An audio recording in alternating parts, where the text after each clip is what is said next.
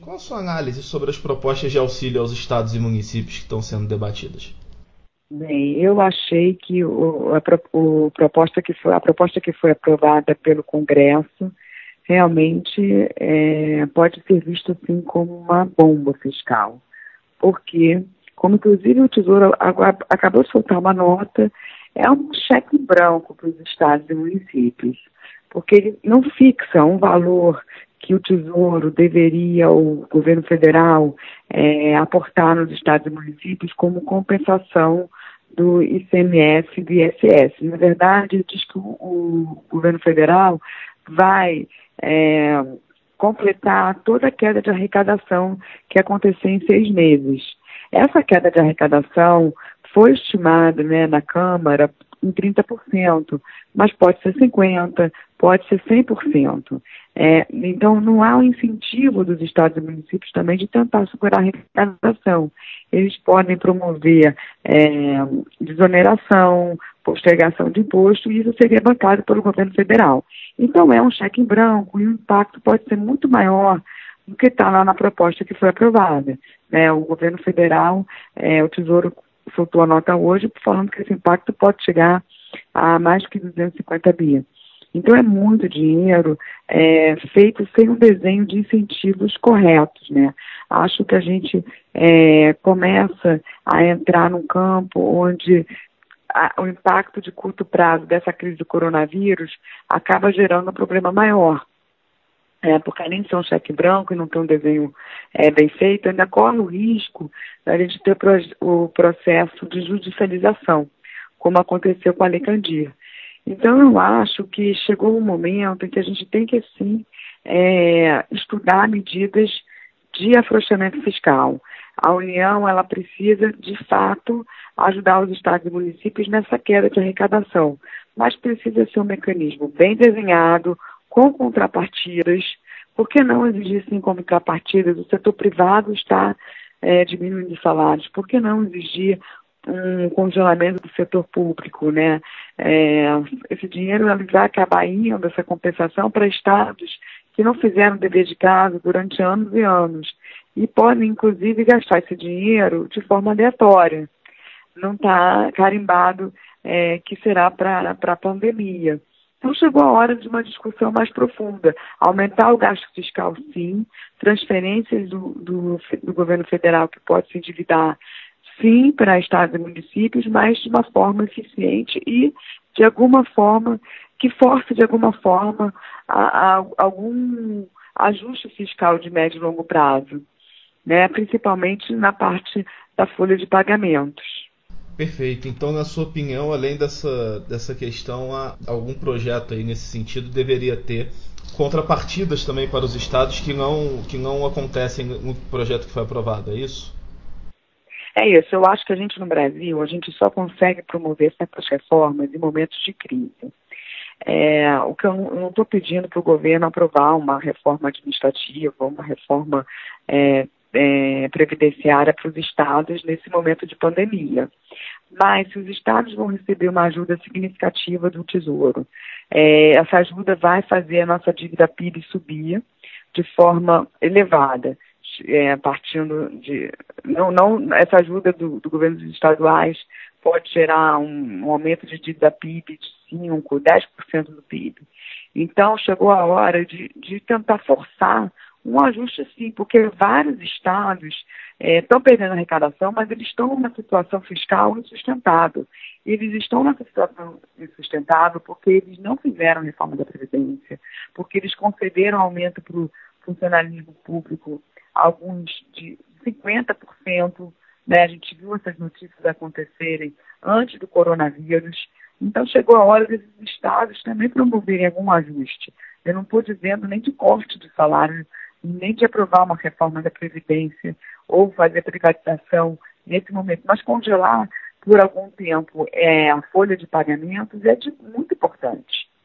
Então, é, infelizmente, a gente só consegue esse tipo de é, reforma, entre aspas, né, de ajuste fiscal, quando a gente está numa situação de crise. Então, acho que tem que ter contrapartida. Eu acho que essa, esse, é, esse pagamento pelo ICMS e ISS tem que ser no montante fixo, porque sem, sem, é, sem ser montante fixo a conta pode ficar um cheque em branco sim, e tem que ser por um período de três meses.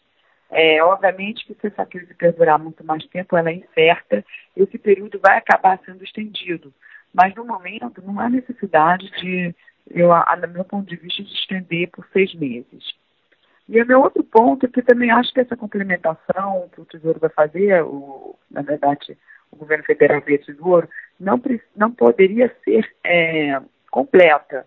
O Brasil ficou mais pobre e os estados também têm que arcar com uma parte do prejuízo. Não é tudo que deve ser arcado com o governo federal. Porque se os estados arcam com uma parte do prejuízo, eles também têm um incentivo de, em algum momento, consertar suas contas e colocá-las numa trajetória é, solvente. Agora, o governo federal apresentou ontem outra proposta em contraponto aí ao que o, o Congresso está debatendo. Quais são as principais diferenças entre é, o projeto que foi aprovado pela Câmara e a tese defendida pelo governo?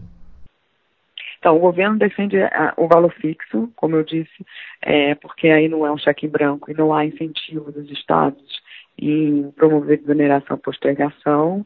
E o governo, é, pelo que eu entendo, vai propor é, uma, um congelamento de salários também do setor público, é, da, da, parte de funcionalismo dos estados e municípios.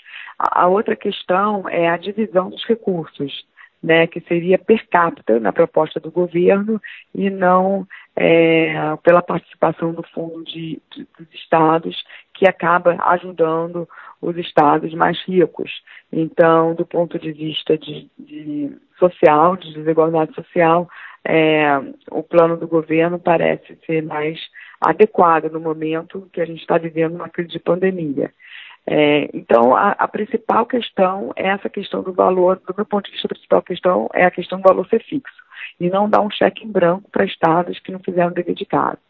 É, lembrando que essa proposta que foi aprovada na Câmara, ela inicialmente ela era até pior, porque ela permitia ainda o endividamento de estados e municípios, é, independentemente do seu rating. Tá? Estados com rating B, C, poderiam ainda se endividar, né, com, com tendo o Tesouro como fiador, é, sem ter nenhuma contrapartida. Então, é, de fato, o que foi aprovado pela Câmara poderia até ter sido pior, a medida que o governo está propondo, ela é muito melhor porque ela limita esses valores e, e é bem mais desenhada, é melhor desenhada. Agora, é uma questão de negociação, porque a Câmara aprovou seu projeto com 400 votos a favor e 70 contra. Então, mostrou como que o governo ele não tem base de apoio na Câmara.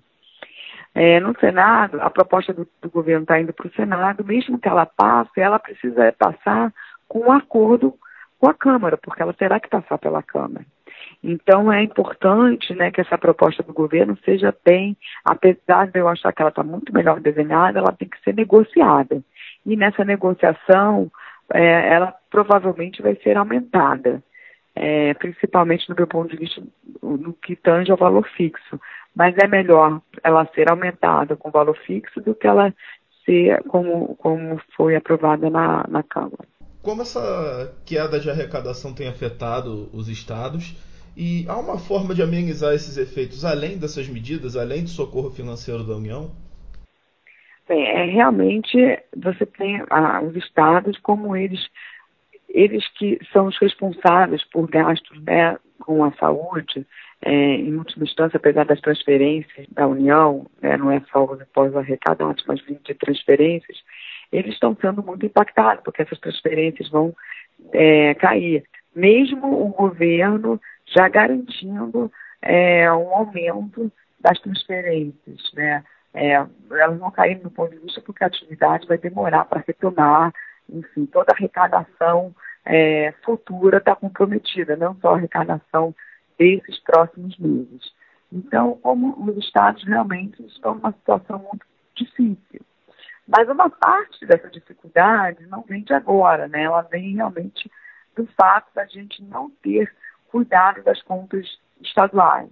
Com exceção de dois ou três estados que fizeram dever de casa, a gente não tem é, nenhum tipo de controle de gastos com, com, que são gastos obrigatórios nos estados. Então, não há capacidade de investimento e os gastos é, que não são obrigatórios ficam comprometidos. Então, de fato, é super importante você ter hoje uma rede de ajuda do, do, do governo federal. E essa rede é, não é só a, a ajuda ação, mas o governo, por exemplo, federal, ele já é, aumentou uma transferência de recursos para a saúde é, de 9 bi para os estados é, e municípios, que é um valor relevante, e provavelmente a gente vai ter mais né, ajudas diretas para o setor de saúde dos estados. Então, acho que aí a intervenção ela é realmente importante, porque o sistema está colapsando em vários estados importantes, Rio, São Paulo, é, Ceará, e a gente vai precisar, de fato, é, transferências diretas para o setor especificamente. Além de outros setores, como, por exemplo, a parte de educação, você tem, o governo está tentando é, desenhar um modelo para garantir é, a merenda escolar, mesmo com as escolas fechadas. É, então, isso tudo vai passar por uma ajuda é, de transferência para os estados, não apenas recomposição de receita, mas transferência direta. Tá? Agora, com a queda da arrecadação, realmente os estados, é, provavelmente, a arrecadação que eu digo mais de médio e longo prazo, porque não vejo uma volta da economia brasileira em ver, os estados vão ter que ser obrigados a fazer ajustes ou ficar aprovando medidas no, na, no Congresso que, que, como essa última desse socorro. Só que essas medidas vão custar caro ao Brasil. Se elas forem passando ao longo do tempo, a gente vai ter aí uma explosão da dívida pública, é, sem dúvida nenhuma. Então, acho que se o Congresso for responsável, vai barrar essas iniciativas dos Estados, os Estados vão ter que ser obrigados a fazer seu, seu ajuste, assim como a União tem feito nos últimos anos. Agora, uma boa parte aí da arrecadação dos estados vem do ICMS, que depende muito da, da atividade econômica. É, é, claro que a gente está num momento de crise aí por conta da pandemia, mas uma reforma tributária podia ajudar a equilibrar melhor essa questão, gerando uma receita mais sustentável e, e garantindo uma justiça fiscal tanto para os estados quanto para a União? Então, é, a reforma tributária né, é, que estava sendo discutida, eu acho que é, ela era muito importante, uma reforma tributária é muito importante para melhorar a eficiência do sistema tributário e não para aumentar a carga tributária, porque a carga tributária do Brasil já é muito alta. Mas o nosso sistema tributário é enlouquecedor, né? ele é completamente ineficiente, ele gera, né, principalmente no âmbito dos estados, uma guerra fiscal enorme. É, então você começa a ter um, uma alocação não eficiente de investimento, o investimento ele flui para os estados onde há benefício fiscal em detrimento é, da vantagem comparativa desse estado. É, e isso estava sendo estudado, uma forma de, de se fazer uma reforma para melhorar a eficiência, acabar com a guerra fiscal, de forma a não aumentar a carga tributária é, e deixar o Brasil mais, menos competitivo ainda. Porque eu acho que o objetivo principal da reforma tributária é aumentar a produtividade, não deixar o, o Brasil menos competitivo. É, mas essa reforma tributária, é, é que, que, principalmente no âmbito dos estados, que acaba, acaba com a guerra fiscal, torna o ICMS um imposto mais eficiente, é, ela não estava é, achando consenso em Brasília, porque para fazer essa reforma, ela, é, alguns estados vão ser perdedores, outros vão ser ganhadores, e é preciso uma forma de compensar isso é, durante a transição. Então, principalmente a reforma que estava sendo encaminhada na Câmara, que era a reforma do API, previa um momento de transição bem longo, 50 anos, de forma que essas perdas fossem mitigadas ao longo do tempo. E mesmo assim não estava tendo o apoio necessário para passar.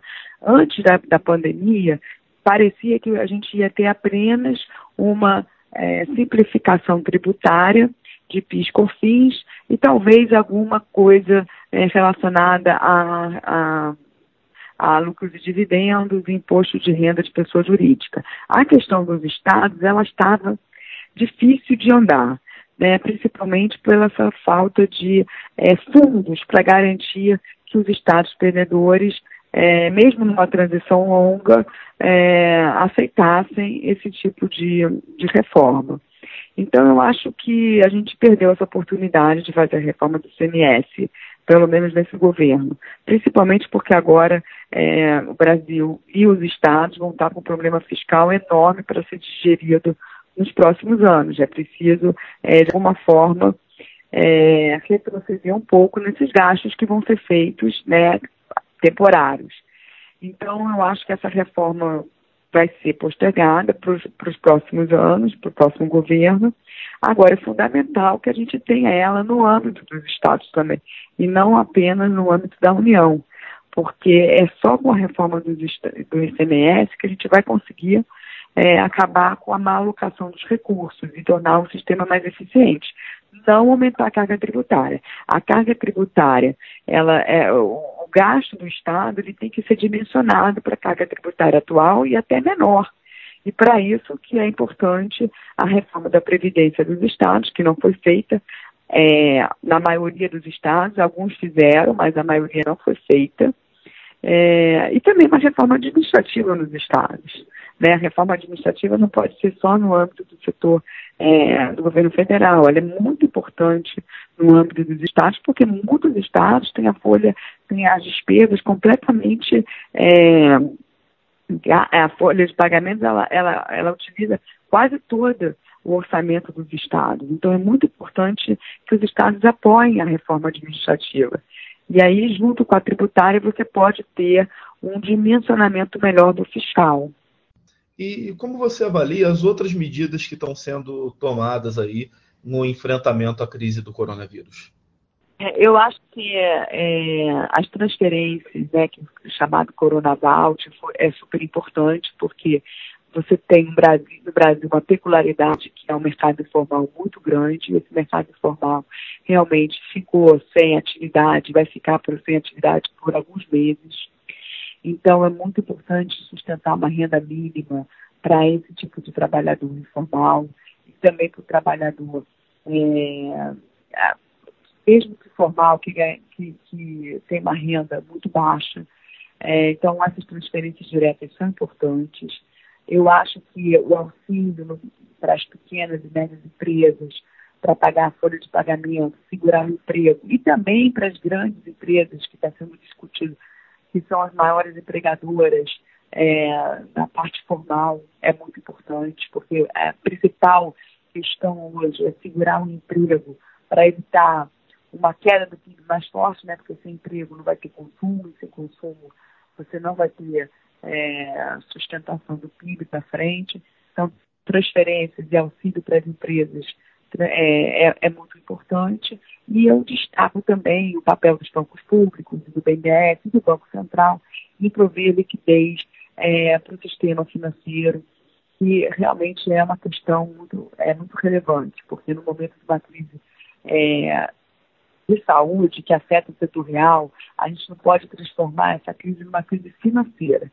Para não se transformar numa crise financeira, que aí a implicação acaba sendo muito pior para o PIB, é, porque ela não vai ser só temporária, vai ser mais permanente, as injeções de liquidez que o Banco Central tá, está dando, a atuação dos bancos públicos, do BNDES, em prover crédito é muito relevante.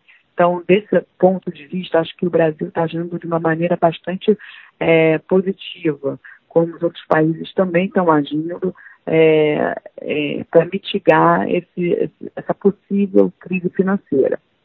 Uma, outras medidas que estão é, mais difíceis de ser é, digeridas, que é, por exemplo, é, a, a, a, atuação do Tesouro em dividir o risco de crédito com os bancos, é, estão sendo gestadas. É, eu acho que é mais difícil de, de ser implementado, porque exige uma regulamentação é, bem detalhada para é, a gente conseguir ter um impacto controlado é um gasto fiscal que precisa de uma certa maneira ser controlada, controlado, então é, essas medidas demoram para sair.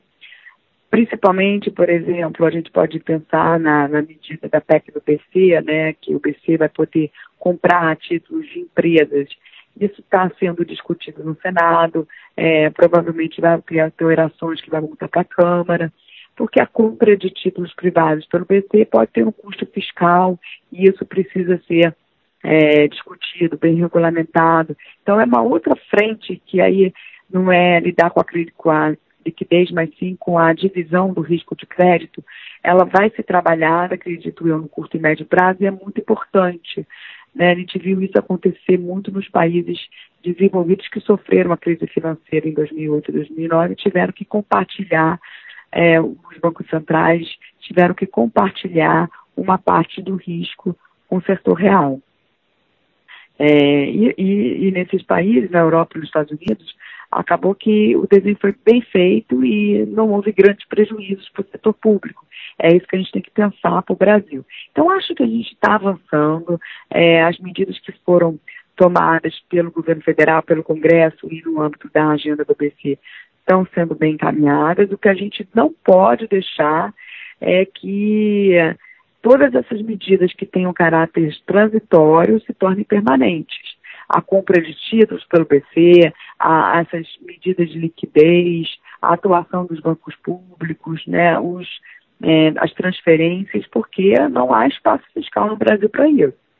Simplesmente por isso.